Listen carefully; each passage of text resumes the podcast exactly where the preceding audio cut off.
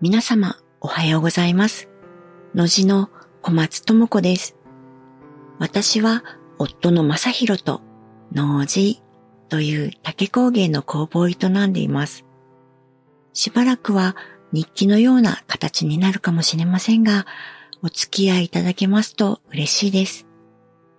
前回から間が空いてしまいました。申し訳ありません。日中、外で油抜き。油抜きというのは、青い竹から白い竹にする作業です。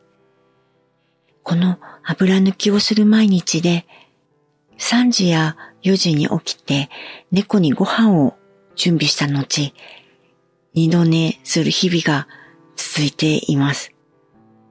昨日も油抜きの一日だったのですが、今は不思議と目が冴えています。そんな今回は14回目です。今年の夏、暑いですよね。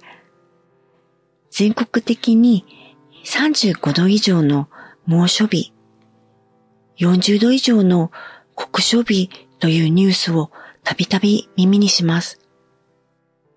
私たちが住んでいる場所も例外ではなくて、本当に、本当にすごく暑いです。日中は35度を普通に超えてきます。加えて気になっているのが雨の少なさで、ここ1ヶ月半くらいほとんど降っていないので、地面がカラカラな状態です。台風被害に遭った時とは違う水の大切さを痛感しています。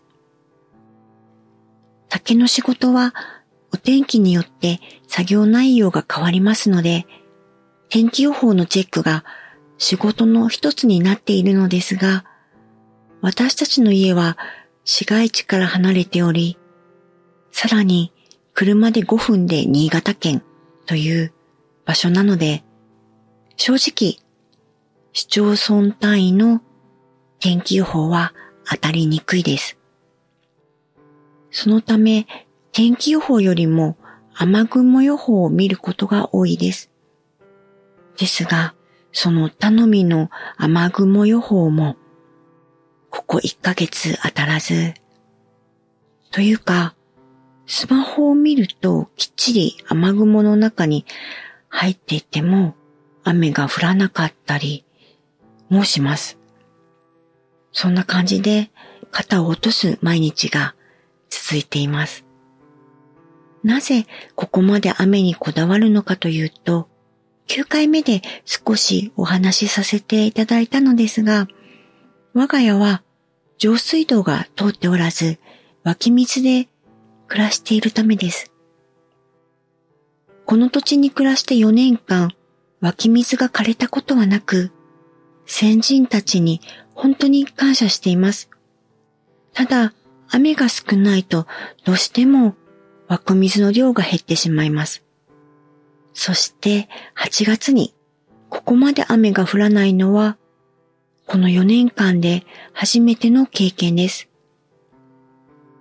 基本的に湧き水が溢れんばかりに湧いているのは雪解けの時期。そして梅雨時期。逆に少ないのは梅雨前後と秋口といった感じで、その年の天候によっても左右されます。本気でてるてる坊主を逆さに吊るそうかと考えているこの頃で、昔の人が家事祈祷で雨乞いする気持ちがなんとなくわかります。皆様の地域はどのような8月でしょうか？今年も豪雨による災害が各地で続きました。適度なが難しくなっているのかもしれないと感じるこの頃です。皆様も暑い毎日ご自愛ください。それでは今日はこの辺でご視聴ありがとうございました。のじの小松智子でした。次回までさようなら。